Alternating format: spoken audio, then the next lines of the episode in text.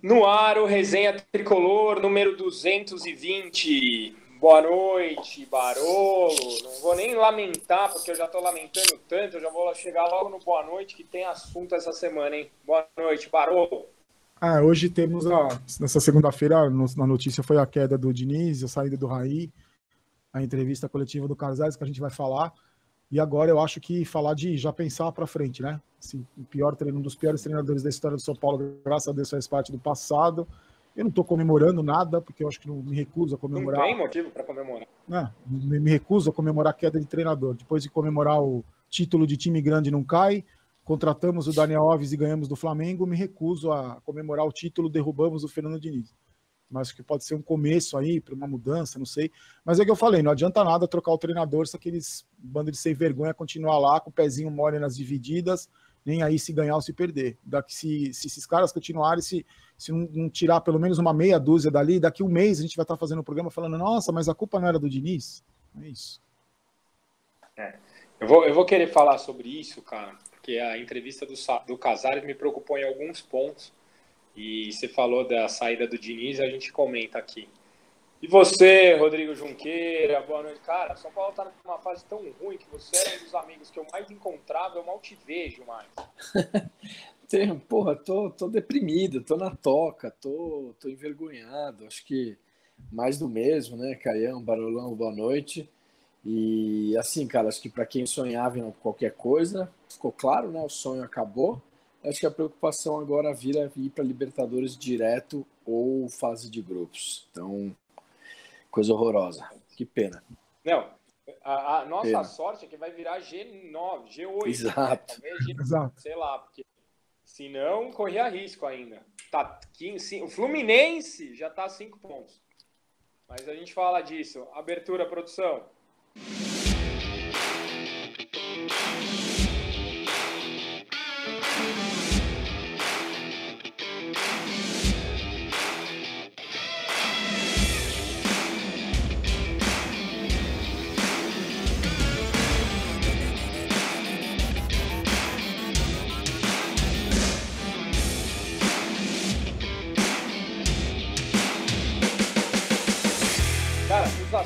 Semana são tantos, cara. É a, a derrota mais uma, né? A cachapante, que vergonhosa. Que eu, eu vi o seu vídeo, Barulho, por coincidência, eu tuitei exatamente a mesma frase que você falou: fazer a mesma coisa e buscar resultados diferentes. Um ponto. Segundo ponto, queda do Diniz, queda do Raí. Terceiro Tardia, ponto, né? entrevista Tardia. do Casares. Ponto do Daniel Alves. É, se vocês me permitem, excepcionalmente essa vez, cara, eu queria falar sobre o Daniel Alves especificamente. É, o Daniel Alves é o nosso camisa 10, nosso capitão, tarja, supostamente lateral direito da seleção, capitão da seleção, e o cara não tem entregado nada fora de campo. Mas eu acho que o mais grave, mais grave do que isso, é, é a imagem que ele está passando de deboche do São Paulo Futebol Clube. Ontem eu tuitei, eu falei, cara, me cite três capitães no mundo que usam a faixa de capitão de munhequeira. Aí todo mundo, ah, porque, meu, São Paulo cheio de problema e você encanando com a munhequeira do Daniel Alves. Cara, é, para quem não entende, a munhequeira, ela é apenas uma simbologia de como esse cara caga pro São Paulo. Você imagina o Ronaldão em 93 com a faixa de munhequeira? Vocês imaginam Lugano quando foi capitão com a faixa de munhequeira? Vocês imaginam Raí em 92 com a faixa? Você imagina o Daniel Alves de munhequeira na seleção, com o Tite fazendo? São sinais, cara. Se você acha que isso é normal, tenta aí na sua empresa de regar, num escritório que todo mundo usa a camisa, e vê se você vai ser promovido. A imagem, ela também conta. A sua postura, ela também conta. Um capitão, ele deve liderar pela postura, pelo futebol, pelas palavras, pelos como se porta dentro de campo, pelo como se porta fora de campo. Seu Daniel Alves tem sido um péssimo exemplo dentro e fora de campo, além de não jogar nada, além de não jogar nada. Para mim, a faixa no braço é só a gota d'água de como ele tem lidado com o São Paulo Futebol Clube. Não acrescenta bosta, porcaria nenhuma dentro de campo e ainda fica fazendo postzinho motivacional defendendo o seu Diniz. Para mim, o Daniel Alves é a gota d'água dele no São Paulo. Queria ouvir vocês. Fala aí, Junks, que eu tô com vontade de vomitar. Fala aí. Cara, eu concordo com o Caio. É, não basta parecer honesto, tem que se comportar como, é, tem que agir, tem que tudo. Eu acho que passa por isso que o Caio falou. Acho que ninguém olha o cara e vê como um, um exemplo, um líder, um, um, cara motivacional que você se espelha no cara para ser um grande profissional, para ser uma grande pessoa, para ser um grande atleta. Eu acho que também passa, cara, acho que o erro também passa 100% pelo São Paulo, né? De dar esse tipo de respaldo pro cara, é, dar tamanha voz para um funcionário do clube, achar que eu às vezes eu concordo com você, Caio, às vezes eu acho que o cara é maior que o São Paulo, que ele acha que ele é maior que o São Paulo. É, ele acha todos... que ele está fazendo um favor para gente. Exato, é ele acha, ele não, não se sente no lugar de, de um jogador que presta o serviço para o clube e tem vontade, porque cara, entre a gente aqui Fala a verdade, se você tem um time fechado, com um capitão, com um time, você tá. Você, cara, você se fecha para ser campeão brasileiro. Dane-se o técnico, dane-se a crítica. Cara, isso não acontece, isso não passa por ele, não passa essa liderança de assim, chama o grupo, fecha aqui, meu, vamos dar uma resposta, vamos ganhar esse jogo, seja na marra, seja como for.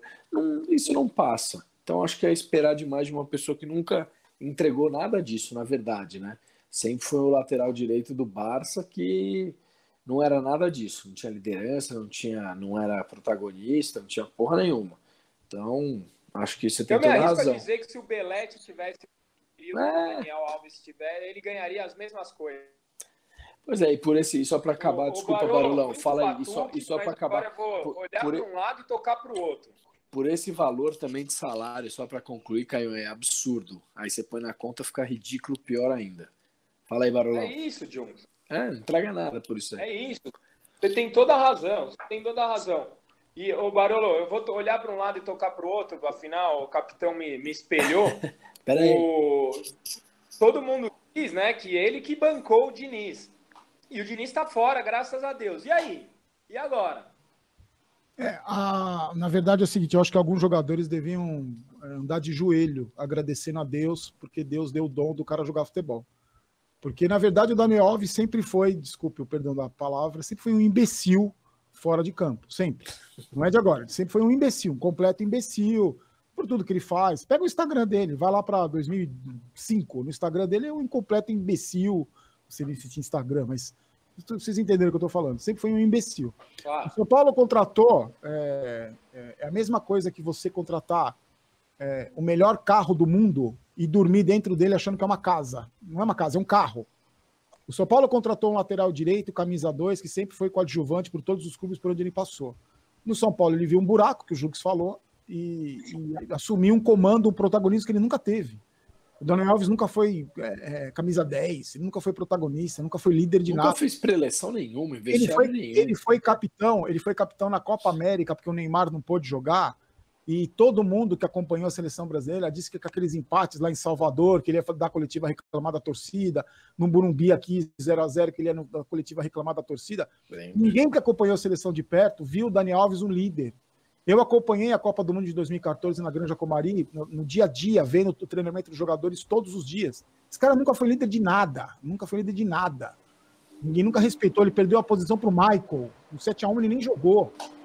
Ele, te, ele foi capitão da Copa América, que o Brasil jogou contra os, esses lixos da, da, América do Sul aí, Venezuela, Equador, Vila Churupita. Só aí que ele foi líder. Ele foi líder aonde? Aonde que ele foi líder? Aonde que ele foi protagonista? Ele era um coadjuvante de luxo do Messi. E o que você Isso. fala, o que você fala hoje, Caio, desse negócio da braçadeira de capitão, simboliza o que é o capitão do São Paulo hoje. O capitão do São Paulo que diz que o momento está chegando, o campeonato está chegando no momento idôneo. Idôneo ele, ele é um colete acostumado a carregar a mochila para cima e para baixo. Então, é um completo imbecil. Esse cara é um imbecil. Hoje, o capitão do São Paulo é um completo imbecil. E que ainda dentro de campo não entrega absolutamente nada, porque ele nunca foi meio-campista. Como meio-campista, quando ele joga bem, ele é um jogador comum. Ele nunca foi excepcional. Nunca fez uma partida brilhante no São Paulo como meio-campista. É que o nível do futebol brasileiro é baixo.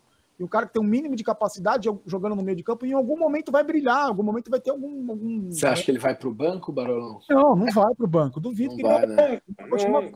A informação que dá um pouco de alento, que surgiu hoje, é a seguinte: Porque o São Paulo tem uma dívida com ele, de tudo, né? De luva, salário, é, sei lá. 14 milhões. É, prometeu mundos e fundos para esse cabeça de bagre aí, é, promo, é, é, patrocínio que não veio. Então o São Paulo tem uma dívida imensa com ele. A informação que saiu hoje é a seguinte: se alguém aparecer algum trouxa aí da China, sei lá, que queira levar esse mala aí, o tantã dele para o inferno, o São Paulo libera, mas o, o, esse, o, o quem for levar fica com a dívida, entendeu? O São Paulo não faz a menor questão de segurar, mas vai levar um mico chamado Daniel Alves e vai levar toda a dívida com ele. Por isso que eu acho difícil que ele saia. E só para lembrar, o tocador de tantã, o batuqueiro, tem contrato até o final de 2022. Então é isso. É. Vamos reféns desse cara aí, do cara que usa abraçadeira no entendeu? Triste.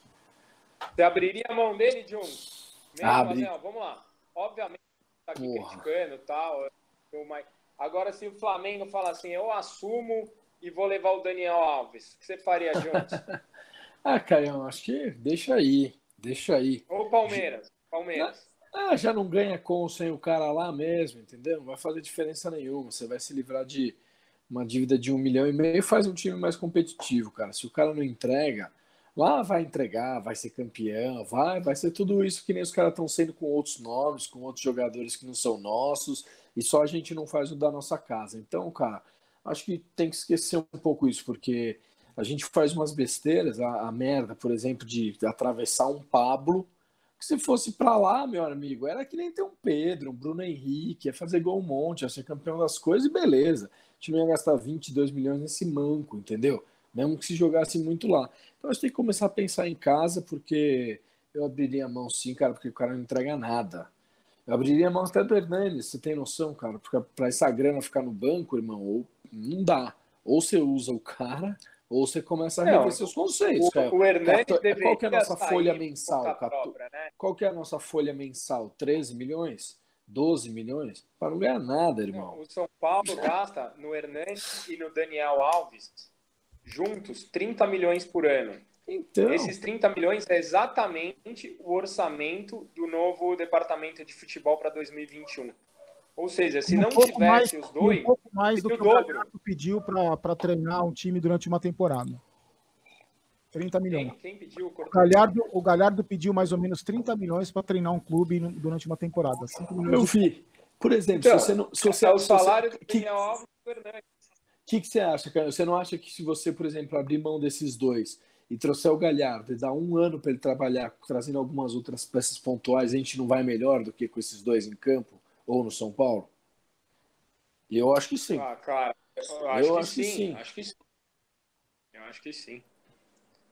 Agora. O problema, o problema é como se livrar desses caras, né? O Hernanes tem contrato até dia Exato, 30 de dezembro, é, ganhando um é, milhão. É Você acha que alguém vai querer o Hernanes agora? Você acha que alguém vai querer o Daniel Alves agora? Você acha Esse... que algum maluco, algum fumador não. de pedra vai querer pagar 30 milhões no Pablo para o São Paulo recuperar o que gastou? Não vai. Não, ninguém. Nunca. Ninguém. Agora era a hora do Hernanes ter a dignidade e falar: puta, galera, não tô ajudando mais, vou pegar meu boné e obrigado por tudo. Cara, vai ser ovacionado, ele merece, tem todo o nosso respeito, mas infelizmente, cara, não, não tem mais o menor sentido pagar um milhão de reais para o Hernanes. Não dá. Não dá, não tem como. Nesse cenário ainda torna tudo ainda muito mais absurdo.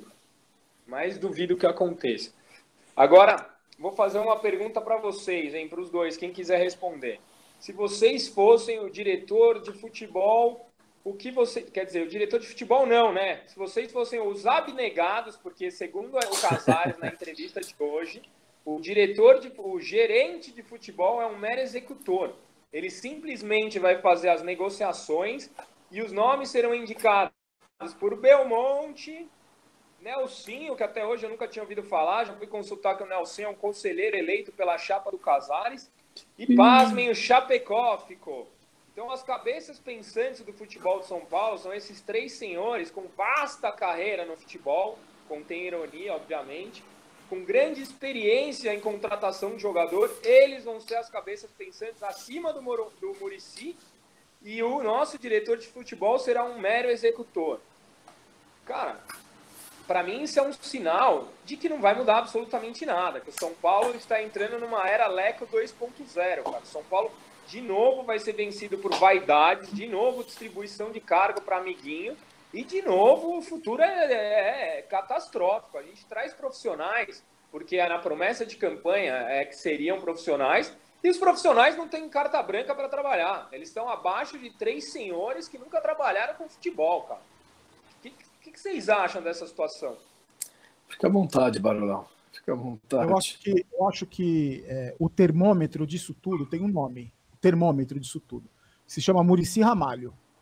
O Murici Ramalho vai ser o termômetro de tudo que vai acontecer no São Paulo agora. Porque eu duvido que o Murici Ramalho vá se sujeitar a entrar nesse esquema de ouvir Chapecó, de ouvir Belmonte, de ouvir gente que não sabe nada de futebol.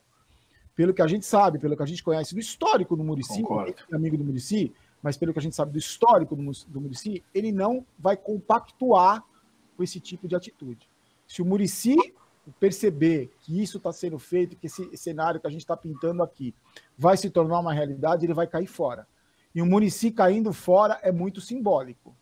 Só um parênteses, não sou eu que estou pintando, não. O Casares falou na entrevista. Não, eu ouvi nós, boca do presidente. nós estamos, pintando, nós estamos pintando, nós, nós estamos pintando pelo que nós estamos vendo, pela realidade dita pelo presidente do São Paulo. Não é uma suposição, foi o próprio presidente do São Paulo que disse isso.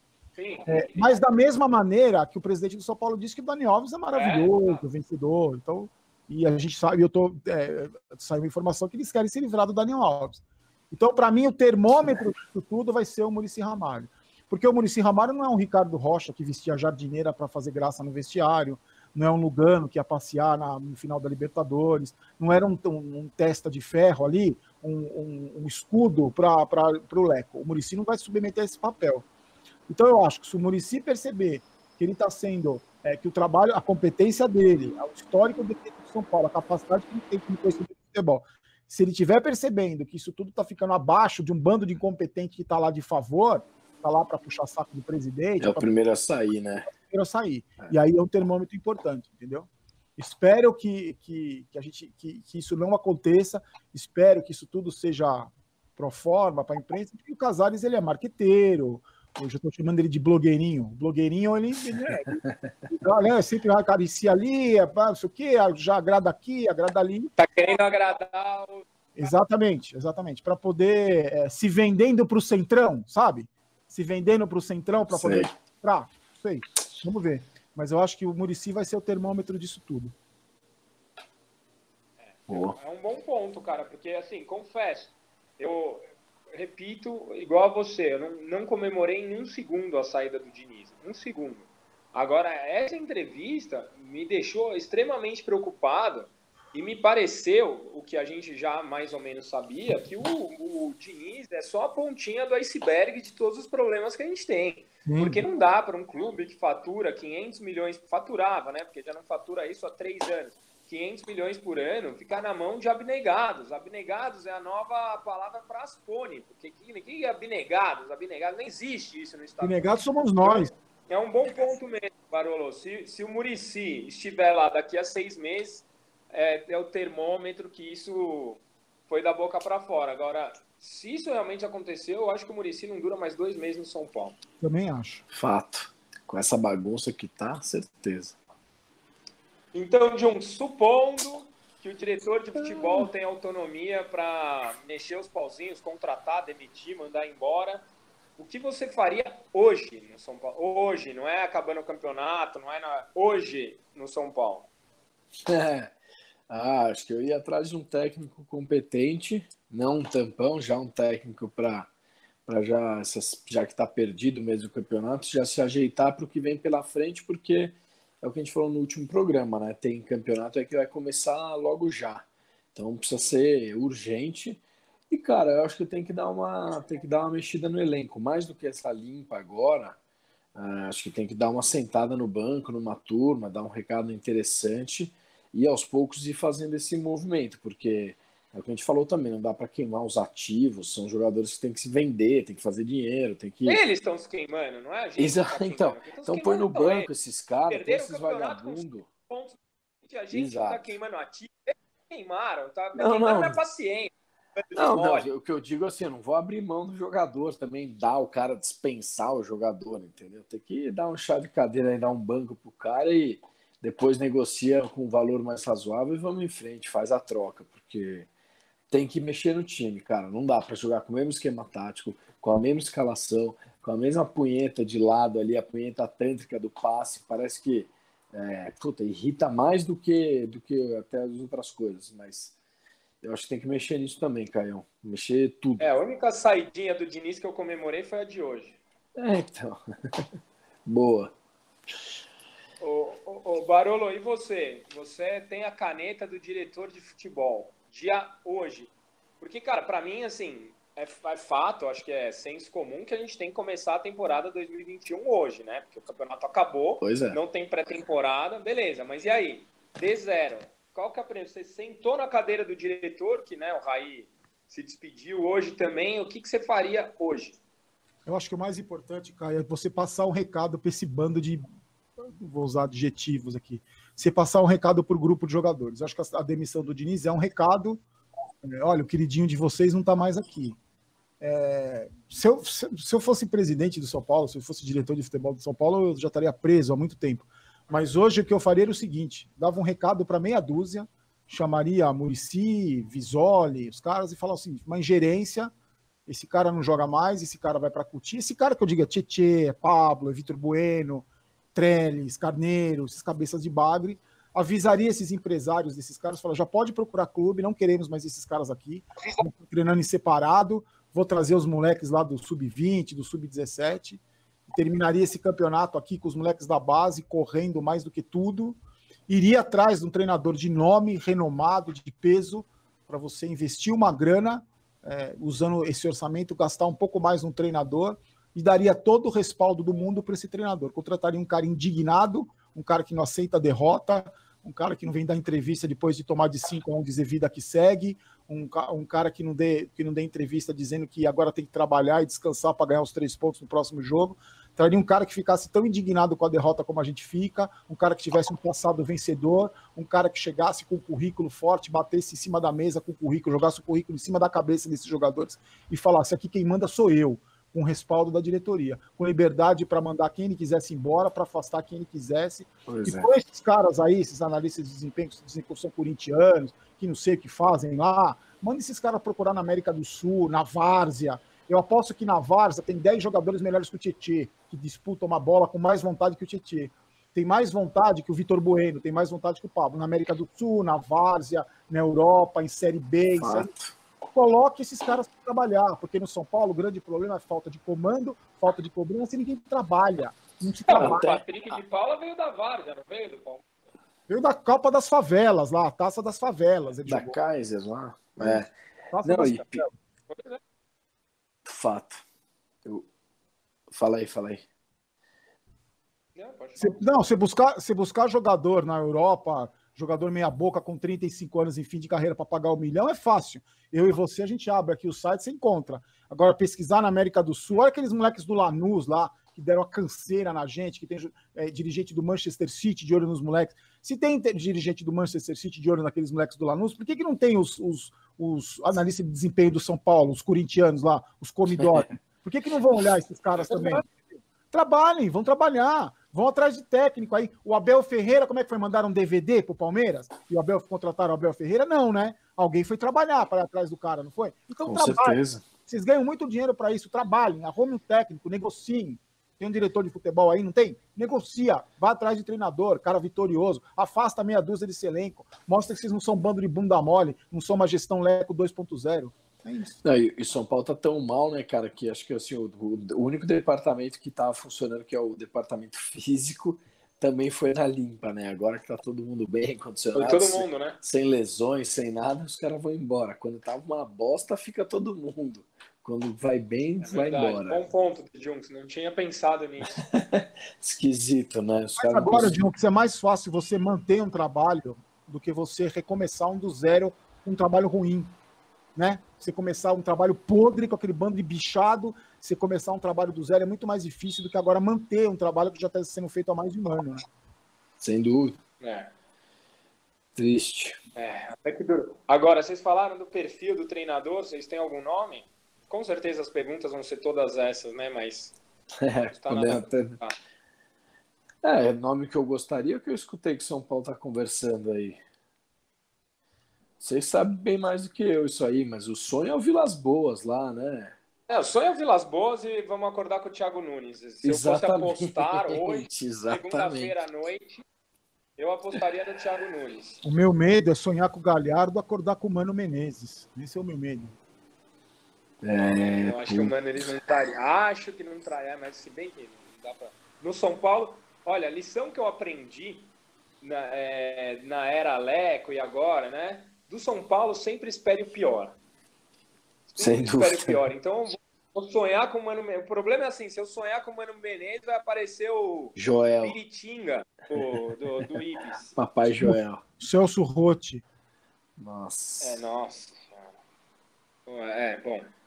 E, e pessoal, Raí pediu ah, demissão, né? Esse é o discurso que eles estão falando. Para mim é uma saída elegante para um final melancólico, né? Porque o Raí, cara, uma grande ídolo, baita jogador, meu grande ídolo da infância, cara que eu mais gostei de ver com a camisa do São Paulo na minha vida, mas como dirigente não vai deixar saudades nenhuma. Ah, vinha fazendo um bom trabalho. Não, senhor, a gente teve dois meses muito bons, por, não por convicção, mas por falta de opção, que mantiveram um treinador porque não tinham dinheiro, subiu o moleque da base porque contrataram tudo errado. Raí não acertou uma aposta, que é o que a gente está falando, nenhuma aposta. Inclusive gastou caro em apostas erradas, como Everton Ribeiro, Everton Felipe, Trellis. Então, assim, para mim, a passagem do Raí se encerra pessimamente, pessimamente. Não, não, não há nada de positivo dentro de campo, né? Eu não vejo fora dele na passagem do Raí. Então, respeito muito o ídolo Raí, mas não vai deixar nenhuma saudade. Vocês concordam ou discordam? O resumo é que você tinha um amador estagiário na presidência do São Paulo, que era o Leco, Leleco, Leco, sem caneco. Você tinha um amador estagiário como treinador e você tinha um amador estagiário como dirigente. Só no São Paulo que é, existia a crença que juntando tudo isso com o elenco fracassado fosse sair um time campeão. Só no São Paulo. É, é verdade. Verdade. E, e aí, o que esperar desse Rui Costa, Jones? Que assim, os Pô. comentários para o pessoal do Grêmio são ok. No Atlético Paranaense até alguns comentários positivos. Ele montou o time da Chape, né? Depois do acidente. Agora você olha a galera do Atlético Mineiro. Uma, eu fiz uma ação, eu e o Dani, uma vez aqui pelo resenha, com, assistindo um jogo com a galera do Atlético Mineiro. Esse cara comentou pro Dani, assim, só falou coisas ruins do Rui Costa. O que esperar dele? É. Ah, Caião, acho que tem que pegar essa média, assim. Às vezes o cara faz, um, faz, sei lá, três, quatro trabalhos bons e dois ruins também. Acho que faz parte da carreira do manager. Acho que é melhor acreditar pelo lado positivo do que o negativo. É, não sei se foi você, se foi o Barolo quem que colocou isso, que tuitou. No fim das contas, é o único profissional da história de mercado aí nessa bagunça que a gente está falando. O único. É o único, cara que realmente é de carreira tem diploma, sabe o que está fazendo, independente de ter convicções ou acertos, cara, com certeza, porra, impossível agradar a todos. Mas acho que dentro dessa bagunça, é um cara que pelo menos dá um norte para a turma fazer algo certo, pelo menos assim, o, o escopo da negociação. Estou falando acertar a peça, estou falando fazer o negócio certo, sem é, coisas obscusas, sem complicações em contrato, para não falar outras palavras e também complicar o Junks. Então tem que ter esse molde também para o cara saber é, pôr a turma no, no, eixo, cara, porque é o profissional do ramo e acho que tem que acreditar. Dentro dessa bagunça, eu, eu gostaria de dar uma chance para o cara assim. É, tô com você. Acho que de todas as notícias, talvez a chegada dele seja a mais positiva. Concorda, Barolo? Eu acho que uma coisa é você trabalhar com, a, com o cheque em branco da tia zona do Palmeiras. Eu acho que uma coisa é você trabalhar com o cheque em branco do Flamengo. É uma coisa. Você trabalhar com o talão de cheque do Banco Inter do São Paulo é outra completamente diferente. Eu acho que esse cara, o que me, o que me deixou um pouco animado com o trabalho dele foi o trabalho que ele fez, principalmente no Atlético Paranaense, que ele e pegou. Chape, né, que não tinha grana é, também, Chape, né, os dois. Chape, o da Chape ele contou com a ajuda de muitos clubes, né? Sim. Ele pegou um momento de muita, de muita é, muito sincero, comoção, né? É, muita comoção. Então ele foi muito ajudado por outros clubes também. Teve seus méritos, lógico. A Chape foi campeã catarinense. Ele teve seus méritos. No Atlético Paranaense, que ele pegou a terra arrasada do Fernando Diniz, né? que ele pegou o time na zona de rebaixamento, ele montou o elenco, ajudou a montar o elenco. O Atlético Paranaense sabe que não é um time muito rico, né? É, é, conseguiu montar o elenco do time campeão da Sul-Americana e campeão da Copa do Brasil. E tem mais. Se não me engano, foi ele que vendeu o Pablo para o São Paulo, não foi? Ele não estava lá? Então o cara é bom de negócio, né? É caramba de negócio, ele é capaz de. Ele faz milagre. Foi, capaz dele vender foi, agora para outro trouxa. É, tudo é o melhor negociador da história, né? Então, exato. Então eu acho que, que agora o desafio dele vai ser trabalhar com pouco recurso. E outra coisa, você não vai. A gente não pode sonhar com um diretor de futebol top de linha nas condições que o São Paulo está. Então, para você trazer um cara, um top de linha, você vai ter que ser um cara que ganha muito bem, um cara que está empregado, um cara que está fazendo um puta trabalho. Você, você, traz, você traz um cara que foi demitido do Atlético Paranaense, do Atlético Mineiro. A torcida do Atlético Mineiro reclama porque não é fácil esquecer uma eliminação da Copa do Brasil para o Afogados. Então ficou marcado, ele foi demitido depois dessa derrota. A gente sabe bem, né? Exatamente, então não é fácil. E, então a, a, a, torcida mais recente é claro que é a que vai mais reclamar. Mas eu acho que dentro do panorama do que estava aparecendo aí, eu acredito que ele, dentro dos recursos que o São Paulo tem, se ele fizer um trabalho que ele fez como no Atlético Paranaense, é, tem tudo para dar certo. E se conseguir vender o Pablo, tem que ter uma estátua para ele no Murumbi. Né? Concordo. É isso. É, é isso aí. Concordo. Tamo junto. Vamos Agora, vai, trabalhar. finalizar o bloco, um, um, resumo da sua percepção da passagem do Diniz no São Paulo, Jones. E termina com a nota dele. Puta, Caio, acho que tem dois. Tem puta, dois lados da moeda. O primeiro, muito ruim, é, que a passagem catastrófica. Realmente demos tempo para o cara trabalhar e ele não correspondeu. Então a aposta de longo prazo foi, infelizmente, foi em vão, foi errada. E o outro lado é que ele é só mais uma da, das peças que passam pelo São Paulo, né? Se eu não me engano, é o 19 técnico em oito ou nove anos. Mostra que o problema não está somente aí, mas uh, ele entra num balaio de mais um fracassado que passou e deixou raiva. Então eu deixo aí nota 4,5 para o trabalho dele. Ô, Barolo, é, muita gente que vê a gente pegando no pé do Diniz, pegando no pé, né, sem razão, mas muita gente que vê a gente falando do, do Diniz e tal, é, fala ah, que o Diniz não teve reforço nenhum.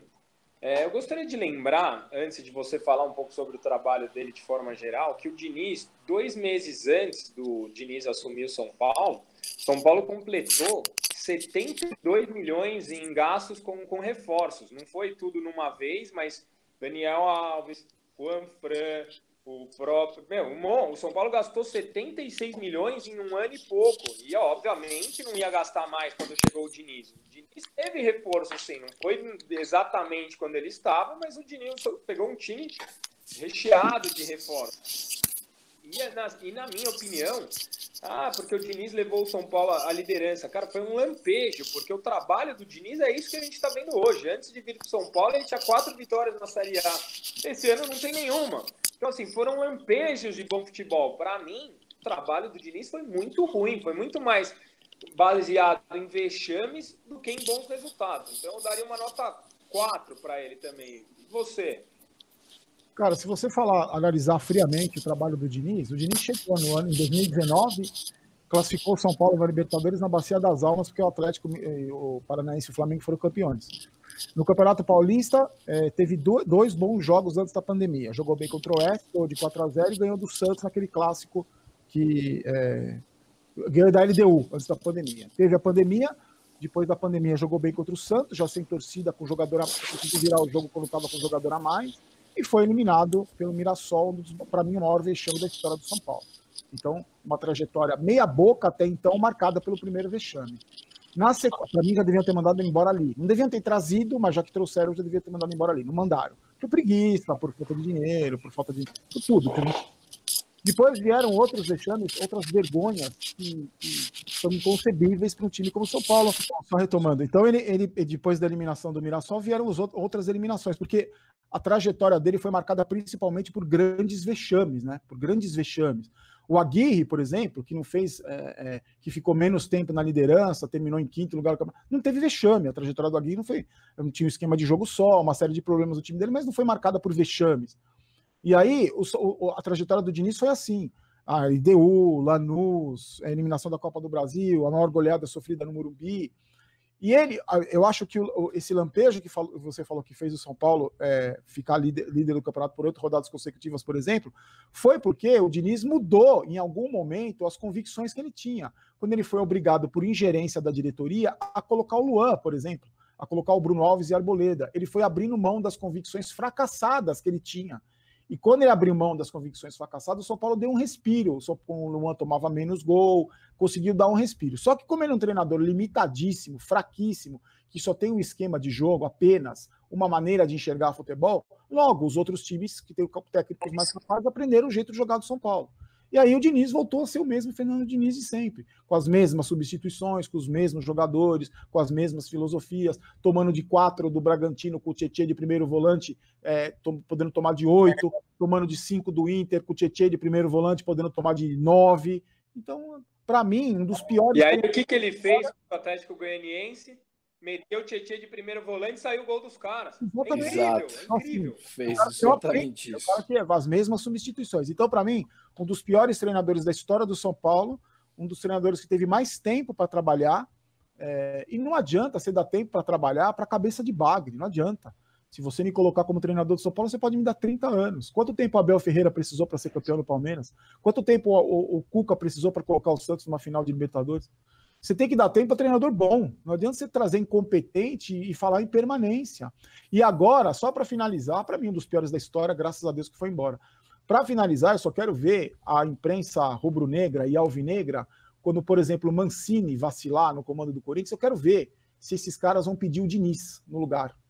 Porque Diniz no time dos outros é refresco, né? Eu quero ver se no time desses caras eles vão falar: não, não quero Mancini. É, é, primeiro, é. primeiro vão pedir a cabeça do Mancini, porque no time deles não pode ter, é, tem que trocar o treinador, porque não deu liga. Não deu liga, é um fato novo. No São Paulo, não. No São Paulo tem que ficar esse treinador aí 10 anos. Eu quero ver se quando o Mancini vacilar, eles vão falar: eu quero o Diniz agora, treinador do meu time. Só quero ver, tão ansioso para ver isso. Tem toda a razão. Bom, é, não, tem, não temos placar essa semana, né? Porque só vai ter jogo daqui 10 dias, dá pra gente gravar de novo. Tem bola cheia e bola murcha? Ah, Caio, bola murcha para todo mundo, viu, irmão? Puta merda, que sarrafada, não só pelo jogo, como. Mais pelo... uma vez, né, Junks? Bola pela... para todo mundo. Ah, todo mundo, pela postura como um todo. Que bizarro, mano. Tomar uma perder do Atlético Goianiense, vai se fuder.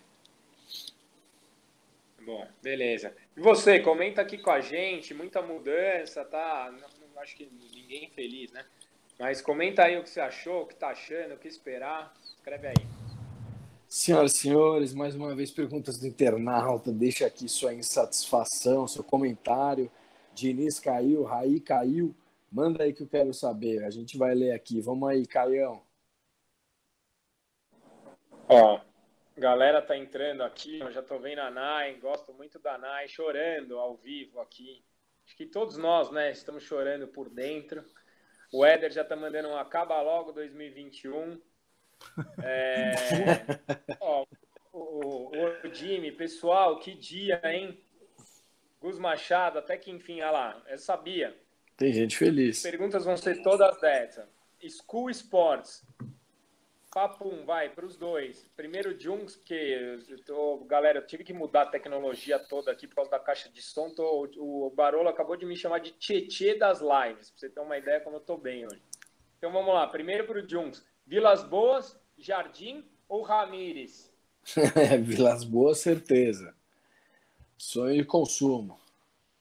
Barolo? Eu, é. acho que tem que, eu acho que tem que ser o técnico estrangeiro, ou Ramires, ou Vilas Boas, ou Esqueloto. Se eu pudesse, já que o Galhardo é um sonho impossível, eu traria um técnico estrangeiro.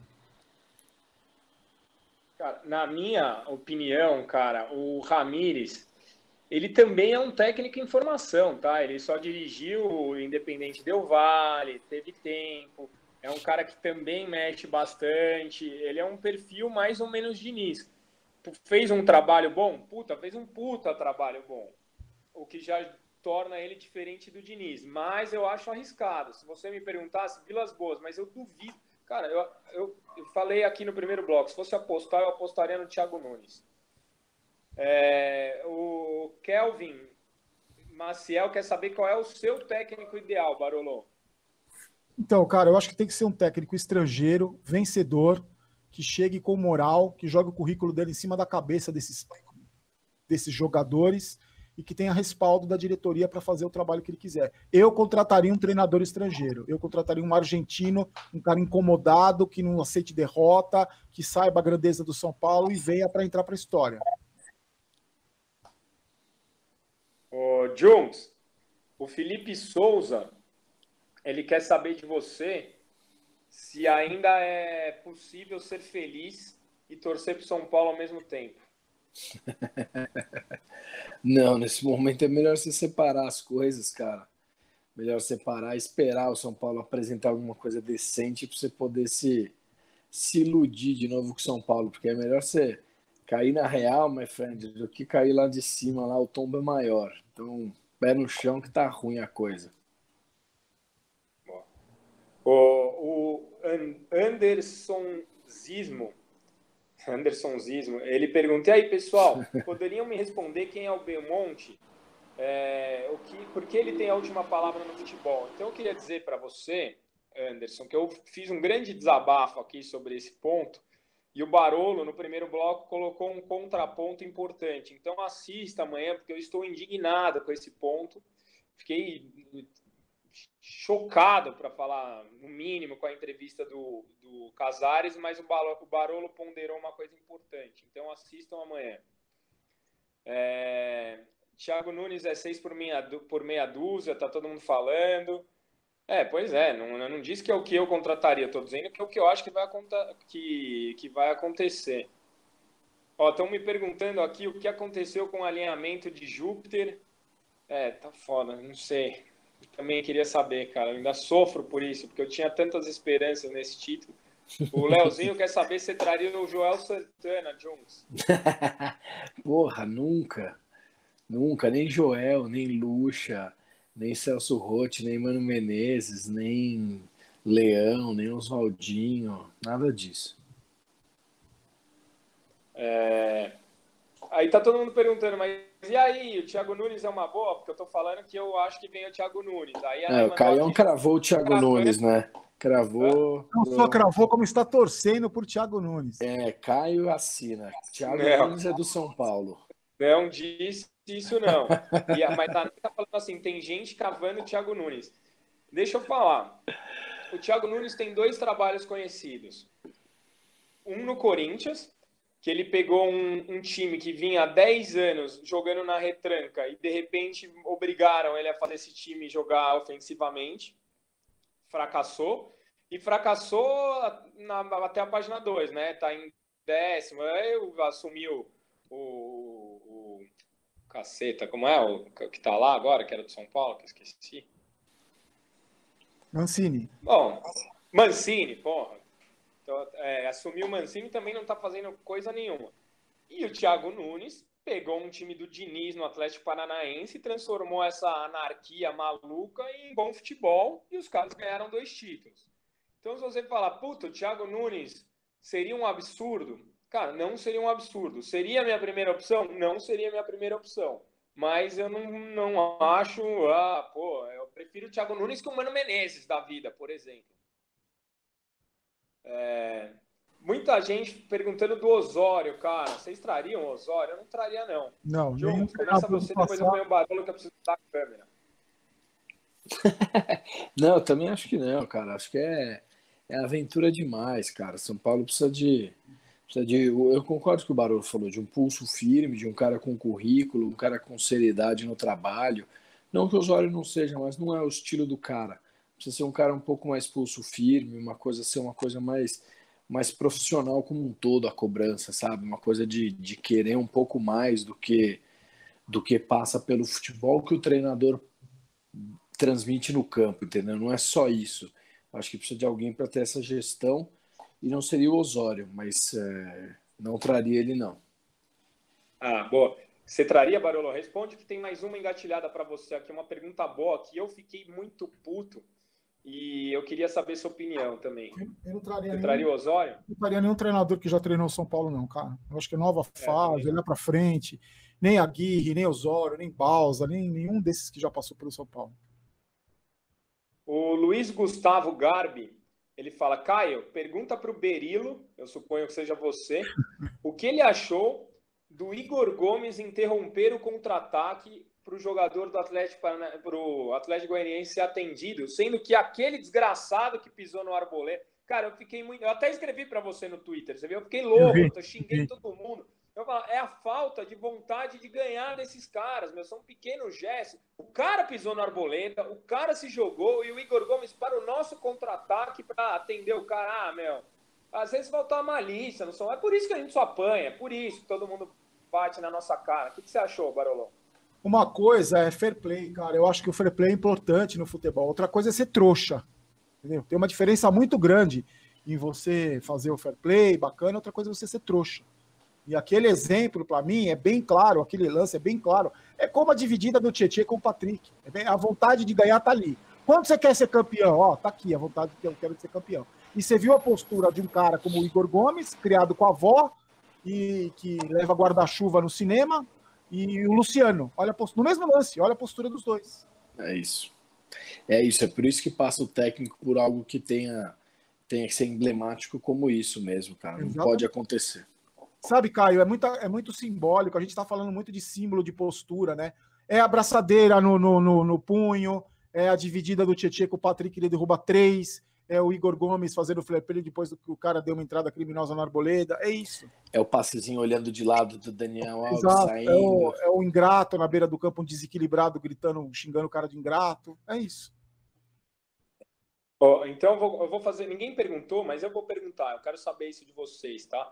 É, todo mundo está falando aí na entrevista, né, né, que vai ter uma reformulação e vão mudar o perfil dos jogadores do São Paulo. Que perfil é esse? Ah, perfil vencedor, óbvio que é perfil vencedor, é óbvio. Mas aí, me fala dois, três jogadores que não necessariamente precisam vir, mas que tem esse perfil que o São Paulo está precisando agora. Vamos lá, ninguém perguntou. Essa pergunta é do Caio, primeiro para o Barolo, porque eu preciso mudar a câmera aqui, que eu me atrapalhei no esquema hoje. Depois para o Junks. Pera. Não tô conseguindo. Aí. Vai, Barolo. Caio, eu acho o seguinte, cara, é aquilo que a gente falou no primeiro bloco. Tem que trabalhar, cara. Os caras têm que trabalhar, tem que ir atrás de jogador, que não é caro. Tem que ir atrás, tem tanto jogador aí. Eu duvido que na várzea de São Paulo não tenha jogador que vai que, que, no, que no lugar do Igor Gomes faria diferente, ou que entraria com o pé e derrubaria, mandaria o Patrick para fora do estádio. Na América do Sul não tem? O, o, perfil agora, segundo o Murici, é, é um jogador raçudo, um jogador é, é, que se importe com, em, em, caso de derrota, um cara que tem abril, beleza. Tem, gente assim tem, cara, tem. Olha o exemplo que a gente teve no nosso campo que humilhou a gente, os jogadores do Mirassol. Os jogadores do Mirassol jogaram com muito mais vontade do que os jogadores do São Paulo. Então tem jogador assim, tem. Só que tem que se trabalhar para atrás desses jogadores. Tem que tirar a bunda da cadeira e atrás do jogador. Tem que viajar, tem que não é para ver final de Libertadores, tem que ir acompanhar, acompanhar o Campeonato Sul-Americano, ir viajando e, acompanhando outros campeonatos, outros torneios, outros jogadores. Tem que trabalhar, cara. Funcionário do São Paulo é bem pago para isso, para arrumar o treinador, para descolar um treinador bom, competente. Tem que trabalhar, velho. É assim que se consegue as coisas. Não adianta você chegar lá 9 horas da, da manhã, que nem o Diniz falava que ele fazia. Chegava lá 6 horas da manhã, embora 9 horas da noite, para colocar o Tietchan de primeiro volante. Não adianta nada você trabalhar desse jeito. É isso, tem que trabalhar. Esses caras ganham bem para isso. É. São os maiores times do mundo, oh. São Paulo, cara. Concordo. Concordo com você. Ô, ô Jun, Jun, peraí que eu vou ter que mudar a câmera aqui, galera. Não sei porque não tá mudando sozinho essa porra. Meu irmão tá falando aqui, Michael e o Petros, eles deram sangue. O Michael rescindiu o contrato, né, na justiça. Você traria o Michael de novo? Puta, eu acho que não. Acho que não. Não traria, cara. Acho que a zaga tá boa, tem uma dupla de zaga boa. Eu Mas o Arboleda que... tem que partir, né? O Arboleda ele tem jogado bem, realmente está se destacando, mas o Arboleda tem cabeça de ervilha, né, cara? E eu acho que parte da bagunça é a gente eliminar esse tipo de problema. Eu não sei, cara. Eu acho que eu traria o Michael sim. Não, respeito também, respeito a opinião de quem traria, cara, mas eu acho que pelo preço que provavelmente ele virá e pelo comportamento que aconteceu também no passado, perdeu a cabeça também, comprometeu razoavelmente o São Paulo. Eu acho que também como um treinador, acho que o ciclo tem que ser de novos jogadores, de pessoas uh, mais jovens e com mais gana de, de tudo na vida, de carreira, de grana, é, de título, de tudo. O Thiago Gadelha, ele fala exatamente isso. É, trouxemos o Hernanes três anos depois e deu no que deu. Então ele está defendendo a sua tese aqui, Junks, que não tem é, por um, mesmo. Por 800 mil não traria de jeito nenhum. Ah, boa. Uma pergunta aqui do é, o, o Caio Bibiano não está fazendo uma pergunta, mas ele está fazendo uma afirmação, Barolo. Eu quero te ouvir. É, o Gilberto é melhor do que o Pablo e começou um zoom, zoom, zoom do Gilberto, né? Qual a sua opinião aí? Cara, se, se, o Gilberto é salvação do São Paulo, Exato, cara. 2021. É melhor que o Pablo, eu sou melhor que o Pablo, cara. Você é, o Jukes é. A gente é melhor que o Pablo. E você viu? Parece que o Bahia tá pedindo 20 e tantos milhões no Gilberto. Para mim, um caneludo, é. grosso, que saiu do São Paulo porque não queria ser reserva do prato. Ele queria ser titular e o prato reserva. Então, para mim, é outro que não tem que voltar. Assim como o Michael também não tem que voltar. Vão atrás de gente nova. Gente. Esses caras ganharam o quê no São Paulo? Gilberto ganhou o quê no São Paulo? O Michael ganhou o quê no São Paulo? Fez aquele gol lá de imitou galinha, o Corinthians empatou com o jogo das costas dele depois. Não ganhou nada, foi expulso, avacalhou com uma campanha de Libertadores. Sabe, viver do passado. Daqui a pouco veio o Carilho, o, o, o, o, como é que chama? O Carelli lá, o Caleri, o jogo. Esquece, gente. Vamos atrás de gente nova. Vamos pesquisar, colocar esses caras para trabalhar. É muito fácil você ligar para o Michael agora que saiu na internet, que acabou o contrato dele. Vamos trazer gente interessada em fazer não, isso. E, e, e, falar de Gilberto também é um tapa na cara, né? Vai é achar verdade, alguém, vai é achar outro nome. Vocês me convenceram, eu retiro. Eu não quero mais ou não, velho. Eu não quero. Eu acho que tem que trazer um novo, cara. Eu montaria um time Exato. Aí, o Vina, do Ceará, um monte de cara mais ou menos. Aí ele deu certo em 2004. Pega um monte de cara bom de bola, nenhum grande destaque. É isso, com 250, 250 de salário e vamos em frente, amigão. Cara, eu, eu vou te falar que eu tô. Eu tô. Até tava pensando em parar, mas a gente tá com tanta gente online, cara. Estamos com quase 300 pessoas. É, então acho que vamos fazer mais umas perguntas aí. Ó, o Zé Renato Rossi falou a mesma coisa que eu acabei de falar, um projeto estilo 2004, sabe? Pegar uma base de um time mediano que está se destacando, mas quem é esse time mediano? O Ceará da vida? Quem é não, é que tá? O não, Santos é, o, é um time é mediano? não, o é o Red Bull. É um time mediano que está se destacando. É o Red, tá é o Red Bull, Caio, é o Red Bull. Ah, mas você não tira jogador peças. do Red Bull, né, John? Não, você não tira. Bem, eles vão para o Leipzig, eles vão para para Áustria. Você não tira jogador do Red Bull, não, cara. Não tira é, mesmo. pegar um time, né, um Ceará, um Santos, uh, sei lá, não tem outro, né? Indo bem, o resto tá tudo mal, cara. É, é por isso ó, a galera pede vinha, mas tem que garimpar. Por isso que tem que garimpar. Vai atrás da, vai atrás de times da América do Sul, vai atrás de jogadores de Série D. O jogador do Palmeiras que fez o gol da Libertadores não estava no Juventude. Não era jogador. Não, e, e, os, e os seis, seis caras do River que é. saíram, não tem ninguém aí que presta também? Sei lá, bicho. Porra. Cara, tem que trabalhar. A gente não ganha para isso. Tem gente que ganha muito bem para isso. Ô, ô, Barolo, mas se a gente traz o cara do Juventude, é, ele faria o gol contra. Seria não, não, a bola ia no escanteio dos não. caras, ia bater na nuca do cara e ser gol contra, e a gente ia perder a final assim. O que eu tô dizendo, cara, é o seguinte: se você, se você traz um moleque desse do Juventude, eu prefiro que se você invista no moleque do Juventude que faça gol contra do que investir no Trellis. Entendeu? Claro. claro. Isso, essa é a questão. É, a galera tá falando do próprio Atlético Goianiense aí, que tem uns caras, até o Renato Kaiser, né, que era lá do Atlético Goianiense, foi pro Atlético Paranaense.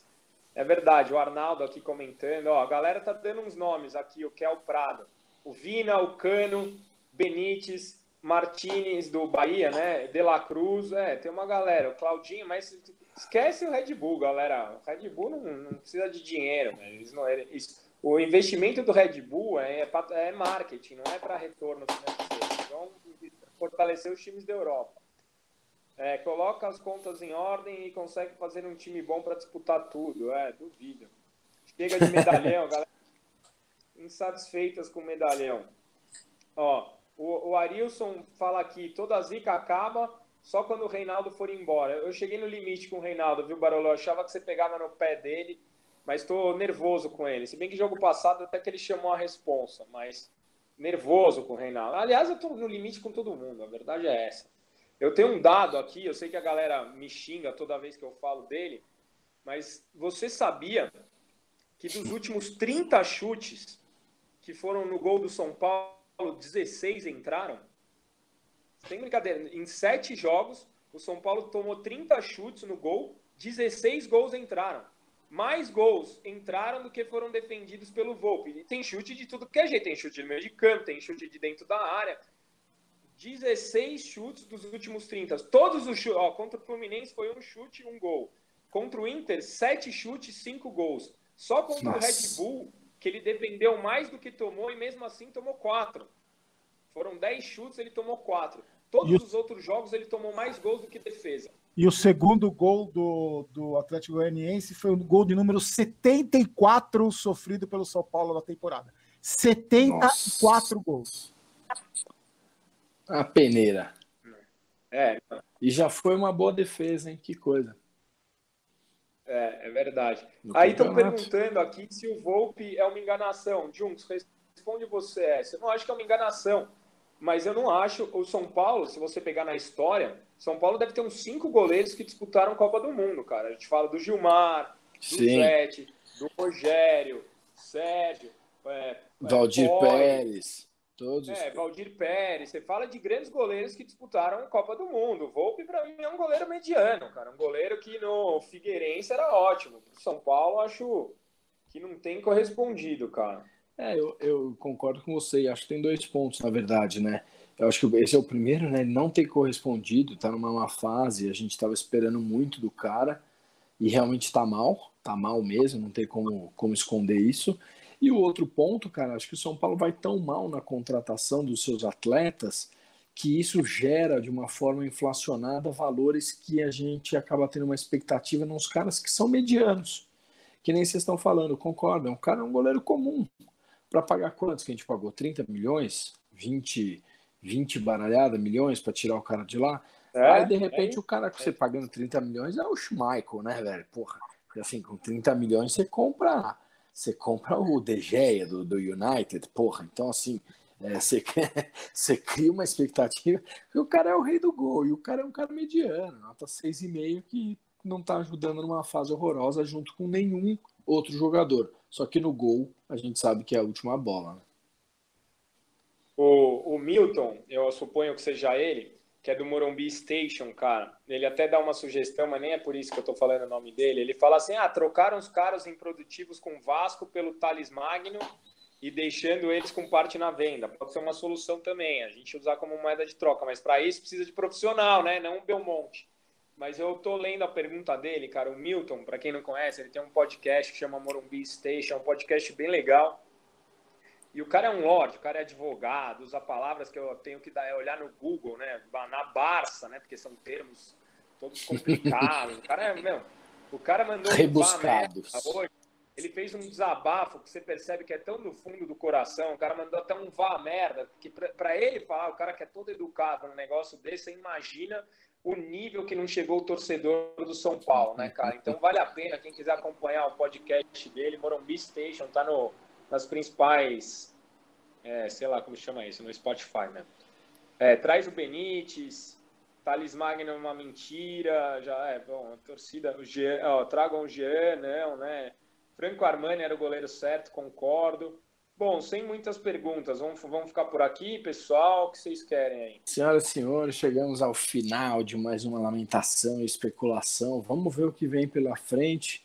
O que a gente sabe é que pior que tá, pode ficar. Então segura aí, Tricolor. Valeu pela participação. O Resenha Tricolor vai chegando ao final. Obrigado a você que nos assiste, mesmo nessa fase difícil. Gostou, dá um like. Não gostou, dá um dislike. É, eu tenho só um recado, eu já mandei os abraços aí. Quinta-feira eu vou estar na live com o Sombra lá do Estádio 97, no canal dele, às 8h30. Então, quem puder dar uma força, aparece lá que a gente vai falar de São Paulo. Junks, quer mandar beijo e abraço para alguém? Não, Caião. Ah, não, Caião. Esqueci. Um beijo para minha irmã também, tricolor doente, fez aniversário ontem, quase esqueci, ela merece. Beijo, Bu. Boa, Vai, boa. Junks. Não, vou passar batido, semana triste pessoal quiser aí saber, quinta-feira não me amole, vou descansar, não tem rodada, não enche no saco. E boa semana para todo mundo. Barolão? Eu queria mandar um abraço para todos os amigos que foram solidários comigo, porque no, no vídeo pós-jogo de ontem eu falei que assistindo a final da Libertadores eu senti, eu tive dois sentimentos bem podres: raiva e inveja. Inveja quando eu vi o time do Santos chegando no Maracanã, muita raiva quando eu vi os jogadores do Palmeiras comemorando erguendo a taça. Não deles, lógico que não, mas da gente, de ter, de, do que fizeram com o São Paulo, claro. a gente ter parado no tempo, enquanto a gente vê é, times levantando taça e indo disputar mundial, a gente está comemorando queda de treinador. Então, para todo mundo que foi solidário comigo nesse sentimento mesquinho que nós sentimos, mas faz parte. Forte abraço. Isso aí. Puta isso, que tristeza, né? Bom, beijo do Magro. Até a próxima semana. Valeu.